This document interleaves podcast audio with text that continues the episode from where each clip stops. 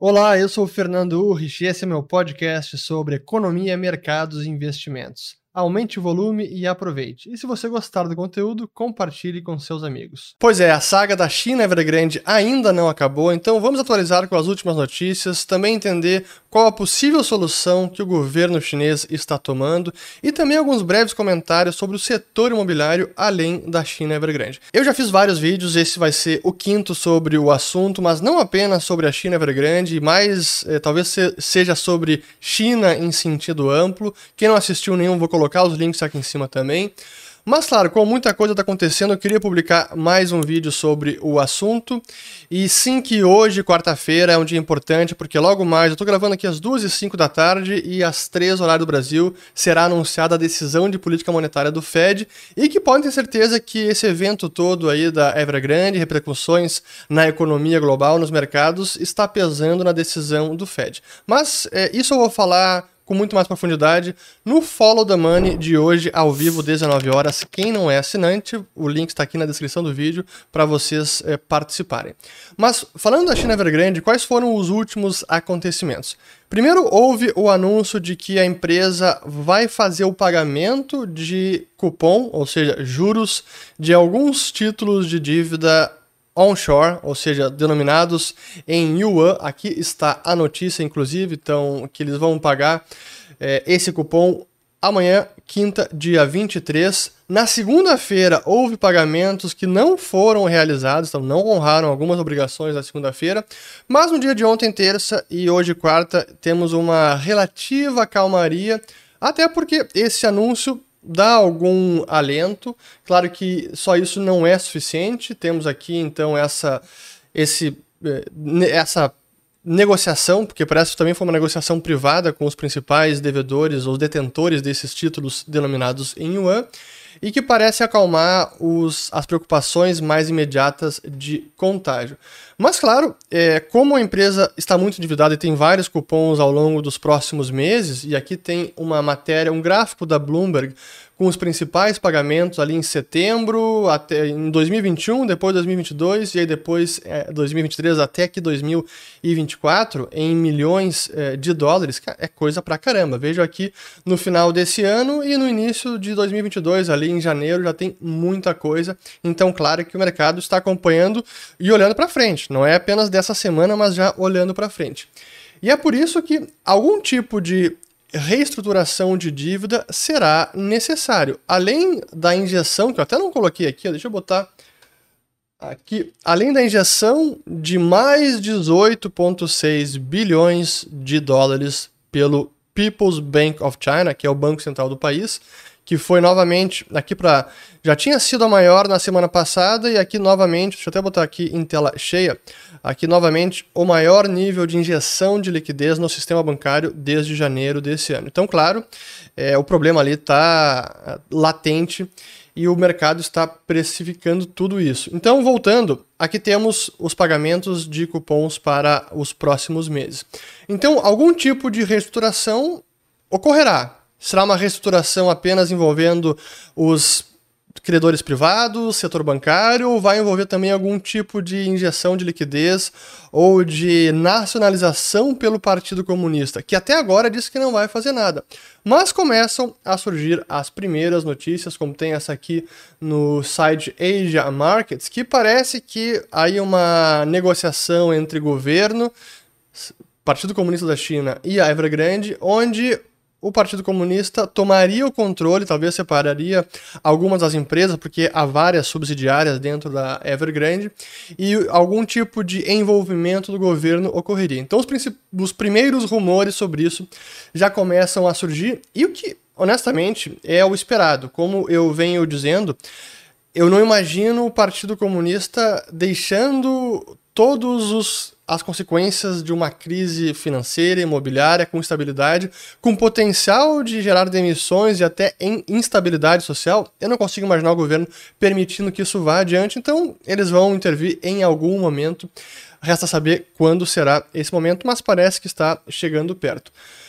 Mas claro, essa tudo que está acontecendo nesse momento tem repercussões no mundo inteiro, nos mercados. Nesse momento, quarta está relativamente tranquilo, o índice de volatilidade também caiu, mas teve uma repercussão importante no mercado de cripto também, até porque quem conhece bem esse mercado deve já ter ouvido falar do dólar Tether USDT, USDT, que é uma stablecoin emitida por uma empresa de Hong Kong, Tether Limited, e que desde sempre houve muitas dúvidas quanto ao lastro, às reservas de tudo que foi emitido.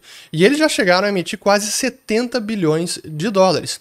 Isso significa que com toda essa emissão, a preocupação ela aumenta. Pô, será que eles realmente têm reservas ou estão imprimindo dinheiro do nada, criando liquidez do nada, inflando o mercado? E se tem reservas, qual é a qualidade dessas reservas? E no último relatório, nem relatório, né? O último, uh, o último anúncio anúncio da Tether sobre a composição das reservas, a maior parte era commercial paper, uma espécie de letra de crédito, dívida privada. E como ela está em Hong Kong, também há alguma suspeita de que essa dívida privada pode ser de empresas chinesas, como por exemplo a Evergrande. Então, se uma Tether tem dívida da Evergrande, assim, é uma dívida de baixíssima qualidade, lastreando toda essa montanha que foi emitida nos últimos anos. E se isso for verdade, pode impactar sim o mercado de cripto, como eu venho falando já há alguns meses. Quem não sabe nada sobre isso, vou colocar o link aqui sobre o dólar Tether. Então, claro que isso contaminou, o Bitcoin chegou a cair abaixo de quase, foi 39 mil dólares no dia de ontem, voltou, tá em 42, 43, mas enfim. Então o mercado foi é, muito pressionado. Mas agora eu quero colocar uma rápida entrevista de uma cadeia de TV australiana sobre o setor imobiliário chinês e as repercussões na Austrália, que é talvez o país mais exposto à China, ao crescimento chinês, por meio de várias empresas, sobretudo aquelas mineradoras de minério de ferro. Mas deixa eu botar aqui só, vamos lá. Aqui, ó. Vou botar na tela e aí depois, como sempre, volta para mim. Vamos lá. You say it doesn't necessarily matter if it fails, it's a property company, and I guess the Chinese government has indicated, you know, market forces should prevail. But the volume of empty property in China, well, it's reported now to be able to house 90 million people. Now, that speaks to a much bigger house of cards, doesn't it?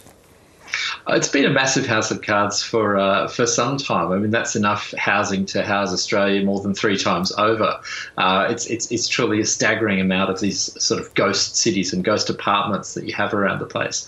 Um, Xi Jinping flagged this very early on. About four years ago, he said that um, housing is for living in, not for speculation, and that kind of flagged a determination to to, to take this problem on. Um, but it's it's a really difficult one to unpack because part of the House of Cards is the dependence of local governments in China on the real estate um, market. So they're basically addicted to land sales. And if the price of um, real estate goes down, if they can't keep selling land, then local governments run out of money.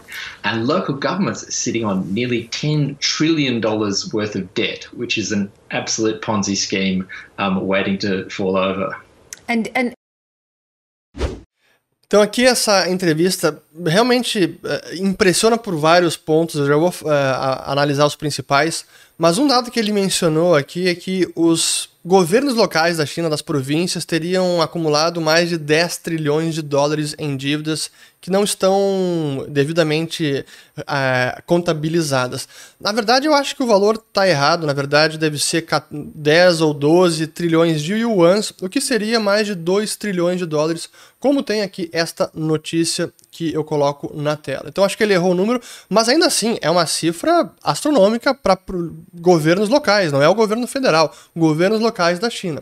Então, isso demonstra como o setor imobiliário, a construção, é uma parte fundamental da economia chinesa e também das finanças públicas chinesas. Por isso, tudo está muito relacionado, por isso, a desaceleração do setor, que em parte está sendo precipitada pelo Partido Comunista, tem repercussões óbvias em todas as facetas da economia chinesa. Mas os dados que, que ele traz aqui realmente impressiona pelo seguinte, a gente sempre está falando das cidades fantasmas na China. E certamente vocês já viram algum vídeo sobre isso, os prédios lá desocupados. Eu mostrei num dos vídeos aqueles 15 prédios sendo demolidos, prédios inacabados, mas tem vários prédios acabados, devidamente construídos, prontos para serem mobiliados e, e, e para alguém entrar e viver, e estão vazios, ninguém morando.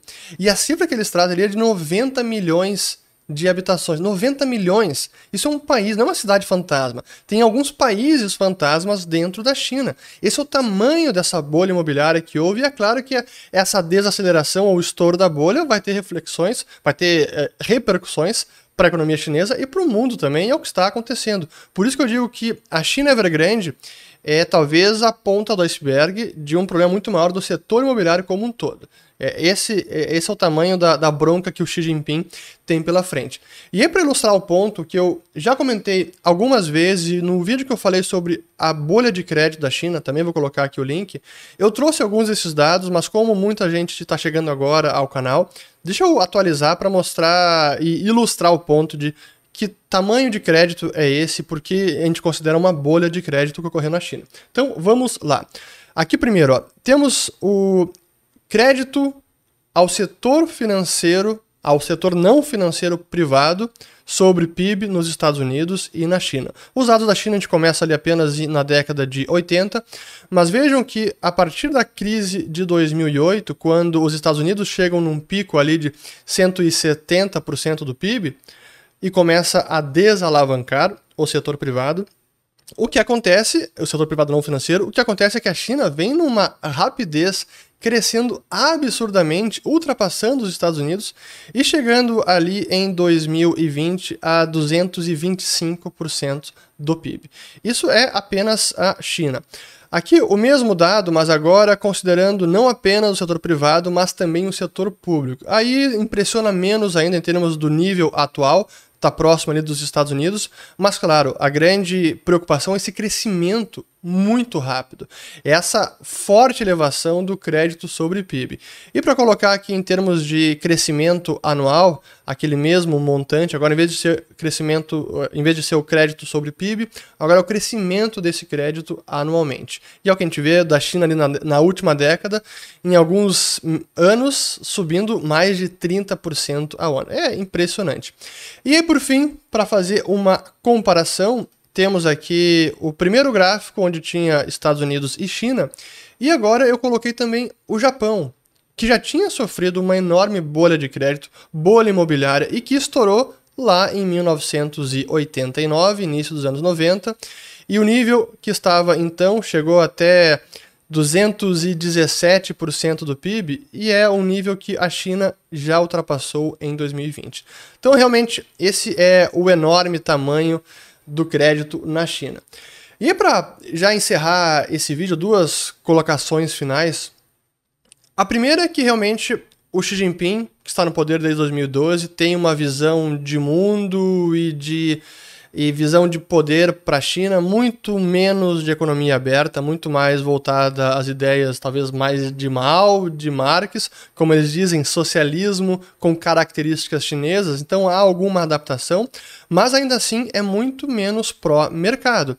E tudo isso que a gente está vendo de perseguição com as empresas de tecnologia, com bilionários, setor de educação privada. Também teve recentemente com os cassino Macau, Hong Kong e agora com a construção. Essa busca por maior controle, a busca por tentar dominar as variáveis todas e no setor imobiliário, como também diz naquela matéria, essa ideia de que bom, a construção não é para ser uma atividade de pura especulação, mas sim é, no final das contas, tem uma função social, pensando aqui na, com as, a, a ótica do Xi Jinping, do Partido Comunista, que é para as pessoas morarem, não é para virar especulação. Mas, claro, com essa bolha de crédito que houve nos últimos anos, era inevitável que algo como isso acontecesse e agora estão tentando controlar e desinflar controladamente essa bolha.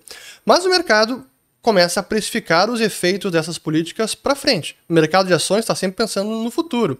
E é por isso que a bolsa chinesa, vamos colocar aqui, é, esse é o ETF China dividido pelo ETF de países emergentes sem a China. Então, um dividido pelo outro mostra realmente como a China aqui nos últimos três anos está no menor patamar. O mercado está dando um grande desconto para as empresas chinesas, porque já está imaginando o impacto que essas políticas vai ter para frente. Se o partido começa a controlar cada vez mais, há menos liberdade para empreender, há menos espaço para as empresas criarem riqueza, Isso vai repercutir na lucratividade das empresas, por consequência, o mercado já antecipa isso e precifica nos principais instrumentos. Aqui é o ETF de empresas chinesas. E o próximo ETF, também para ilustrar, aqui apenas o ETF de China, desde lá de 2012, que claro que subiu bastante, mas de 2000, janeiro desse ano até agora, já cai 20%. Então essa atualização final Uh, final ainda não, mas atualização do momento, é o que está acontecendo com China Evergrande. Vamos ver os próximos dias, o que vai acontecer. Não dá para dizer que já está tudo resolvido. Deve ter ainda turbulência, mas como eu prevejo, acho que o governo vai acabar intervindo, porque não pode se dar ao luxo de deixar uma crise completa se desenrolar com caos social, demissões, protestos realmente o partido não quer arriscar esse tipo de tensão social. Mas os mercados estão precificando, podemos ter mais volatilidade. E por fim, isso tudo é sintoma e consequências da enorme bolha de crédito no setor imobiliário que sim criou países fantasmas e isso precisa ser sanado, expurgado. Todos esses investimentos errôneos vão precisar ser alguns liquidados e isso leva anos, não é apenas alguns meses. Então, o recado final é que sim, China está desacelerando a economia chinesa e deve desacelerar. Aquelas taxas de crescimento que vimos nos últimos, na última década, acima de 10%, esqueça, talvez nem acima de 6%, talvez seja abaixo, assim, até de 5%. Então, vamos é, aguardar as cenas dos próximos capítulos, como sempre, e fico por aqui, espero que tenham gostado, até o próximo vídeo. Chegamos ao fim de mais um episódio. Meu muito obrigado a você que me acompanhou até aqui e se você gostou, comente com os amigos e compartilhe. Um grande abraço e até a próxima.